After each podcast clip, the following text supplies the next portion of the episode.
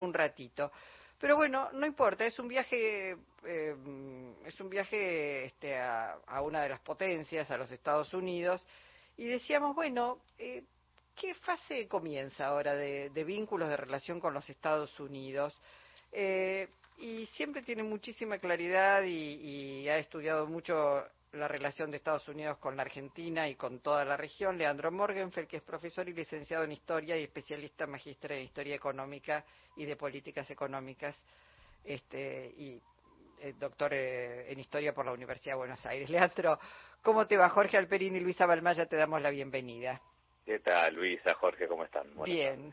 Bueno, digo, un viaje, yo digo, yo sorprendida, estas son consideraciones que no te toman a vos como parte, pero sí me gusta compartirlas con vos y con la audiencia.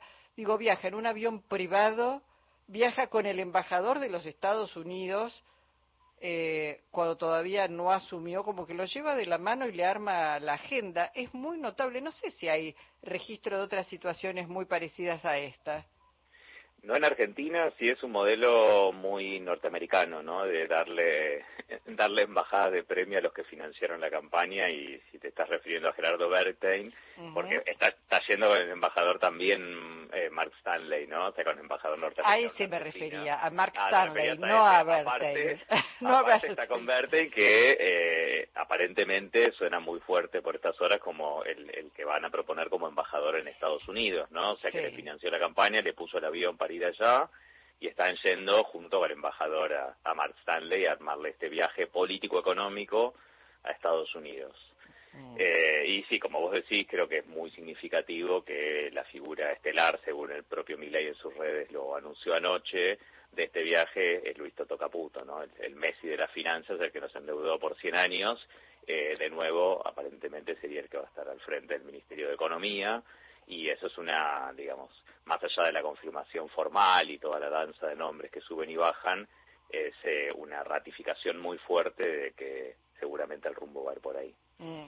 Eh, eh, ¿Entendés vos que se inicia una nueva etapa y, quizás, bueno, teniendo en cuenta esto, que viaja el propio embajador norteamericano este, con, con Miley, una etapa de esas relaciones carnales, podríamos decir, recordándolo a Carlos Menem?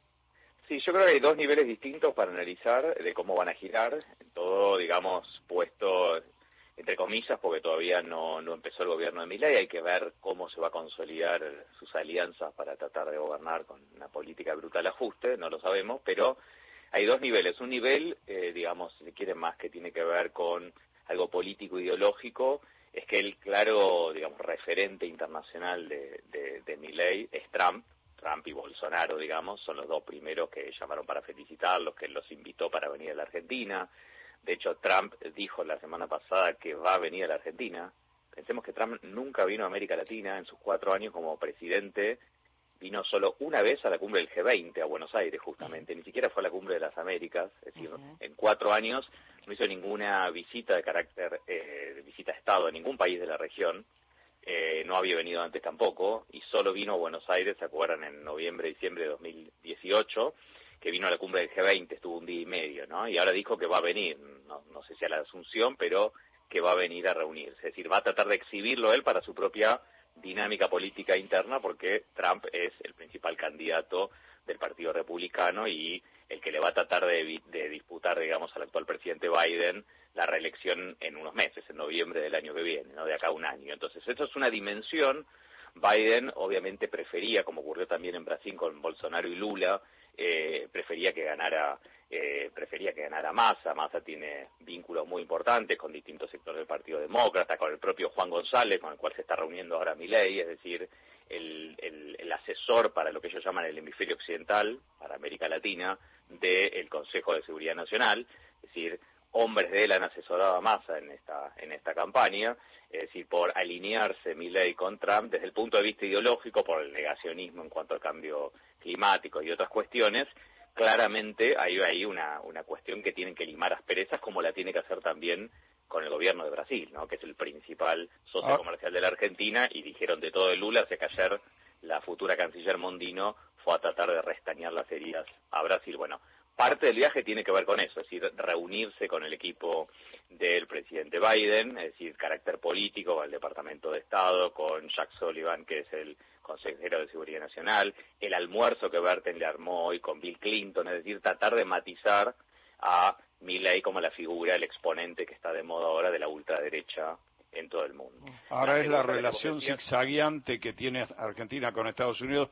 Me refiero a que eh, un Trump presidente hizo posible ese préstamo terrible que nos dejó Mauricio Macri eh, para que con el objetivo de que Macri pudiera ganar las elecciones en 2019. Luego la relación de incluso de los demócratas con el gobierno eh, actual este, no fue generosa en, términos de, revisar el acuerdo con el Fondo Monetario Internacional y ahora hay una como una sobreactuación de mi ley que, llegó a plantear que con países comunistas no quería tener relaciones. Digo, ese zigzagueo de la Argentina y de Estados Unidos hacia la Argentina, ¿no? Porque podría haber potenciado al gobierno que ahora está saliente este, y no lo hizo, al contrario, ¿no?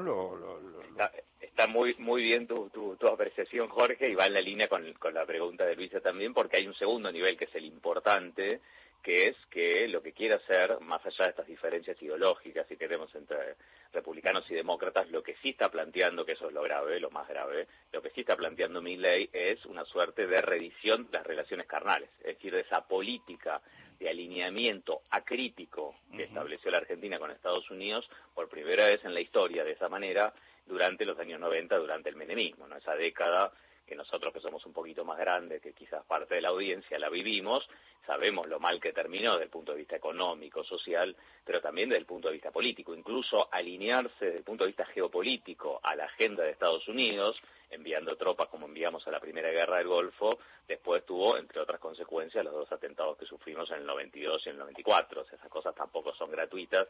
Hay algo ahí muy complejo que es, igual siguiendo y copiando a, Trump, que planteó ley que sería trasladar, sí, la, contra todo lo que dicen Naciones Unidas, etcétera, trasladar la embajada en Israel, la embajada argentina en Israel, de eh, Tel Aviv a Jerusalén. Eso sería una provocación, sería algo muy complejo, ¿no? Ni siquiera, digamos, otros países que lo habían planteado, digamos, pudieron después concretarlo, pero tomar la agenda acríticamente de Estados Unidos es algo que van a abrazar tanto los demócratas como los republicanos.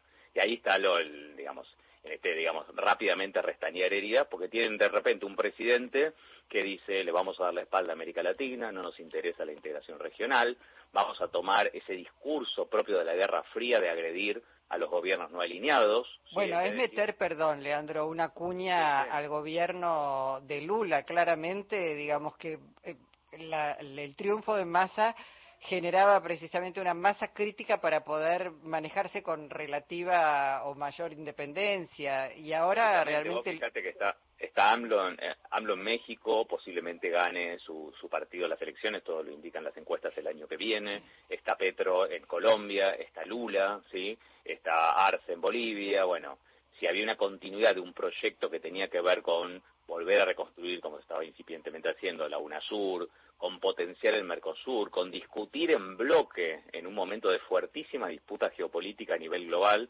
entre China, Estados Unidos y otros actores por los bienes muy codiciados que tiene la Argentina, por el petróleo, por el litio, etcétera. En vez de hacer eso, lo que está planteando es abramos nuestra economía, que acá entren todos, desregulemos todo, regalemos vaca muerta, regalemos el litio, es decir, algo que ya se hizo con Martínez Dios y terminó en una crisis económica y un desastre social, ya se hizo durante el menemismo y sabemos cómo terminó en el 2001, 60% de pobreza, 25% de desocupación, eh, pérdida de soberanía, pérdida de todas las empresas del Estado.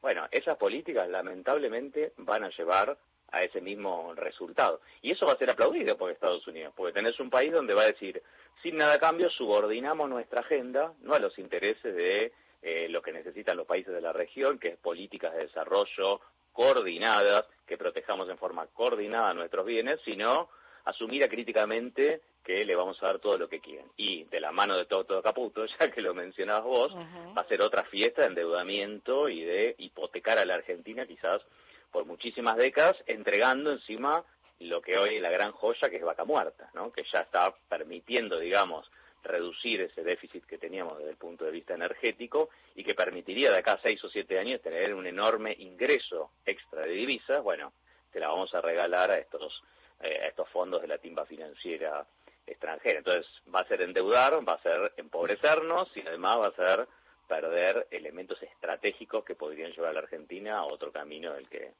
nos están llevando estas políticas. Por lo tanto, es muy importante el viaje a Estados Unidos, es muy importante ver qué va a sacar de eso, porque por otro lado mm, le dieron todo a Trump, como eh, Trump le dio todo, digamos, al gobierno de Macri, es decir, no va a haber fondos frescos, por eso la dolarización. Este claro, yo... tanto porque no hay dólares, bueno, hay que ver ahí cómo se negocia con el Tesoro, ¿no? En la otra mm. pata de la, la tercera pata, la política, la, la pata, digamos, con, con, los dirigentes del Partido Demócrata, la tercera es que va a haber reuniones con la Secretaría del Tesoro, que es la que puede destrabar o no los acuerdos con el Fondo Monetario. Ahora, yo pensaba, ¿qué, qué escenario va a haber en Estados Unidos en el futuro cercano? Quiero decir, eh, demócratas, republicanos, tratando con un Milley, pinta, pinta para los republicanos, ¿no? Claro, pero lo que tenemos, Jorge, es que tiene que sobrevivir Milley al primer año, cosa que nadie lo quiere decir porque, bueno, nadie quiere que haya estallidos, digamos, con, con, lo que eso ocurra, pero si va a aplicar el plan de ajuste que él prometió y que ratificó incluso después de haber ganado hace ocho días, o sea que dijo que va a hacer un ajuste brutal desde el día uno, en el contexto que está la Argentina, bueno, uno imagina que va a ser muy conflictivo eso, ¿no? Bueno, tiene que gobernar él un año y un mes, o un mes y medio, hasta que eventualmente Trump, si es que gana las elecciones en noviembre del año pasado, asuma en enero del 2025. Es decir, durante un año y pico tiene que convivir con un gobierno demócrata, tiene que convivir con un gobierno que no va a estar de acuerdo con sus políticas de ataque a las minorías, con su política de decir no nos interesan los derechos humanos, la reivindicación de la dictadura, más allá de, la, de que eso sea una superestructura, si se quiere, más formal, va a tener que convivir con eso.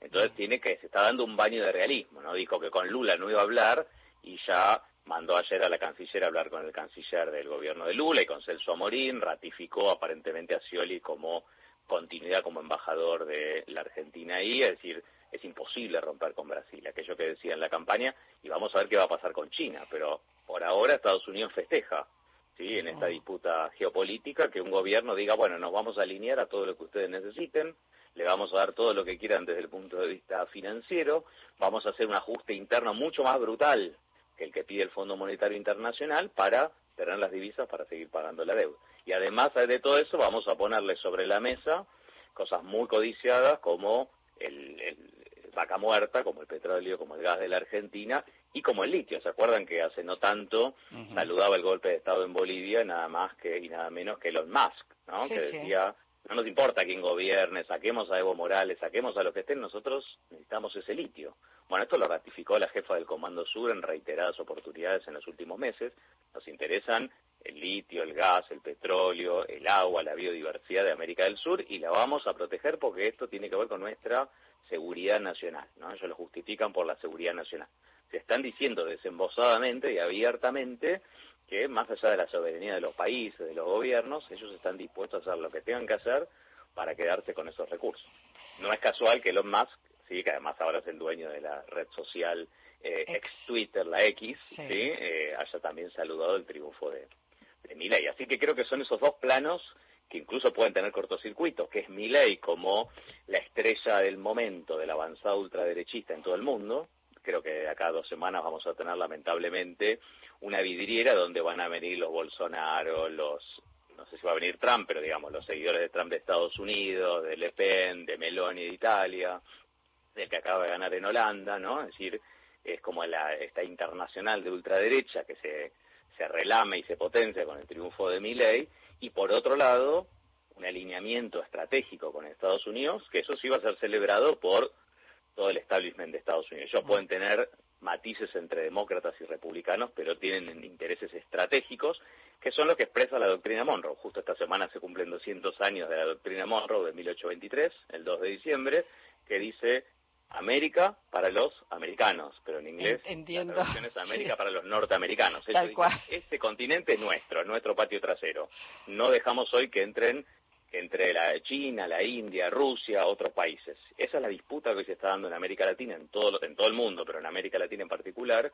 Y bueno, creo que el triunfo de Milei es una buena noticia para Estados Unidos y una, pésima noticia para, la patria, patria grande que necesita un proyecto de Estado continental para tener, poder ser una voz y no ser un, peón en, ese, en esa disputa global. Leandro, fuiste clarísimo, siempre es un gusto escucharte, muy docente, muy, este, muy comprensible todo lo que estás planteando. Te mandamos un abrazo más que agradecido. Un fuerte abrazo, Luisa y Jorge, estamos al lado en cualquier momento. Gracias, Leandro Morgenfeld.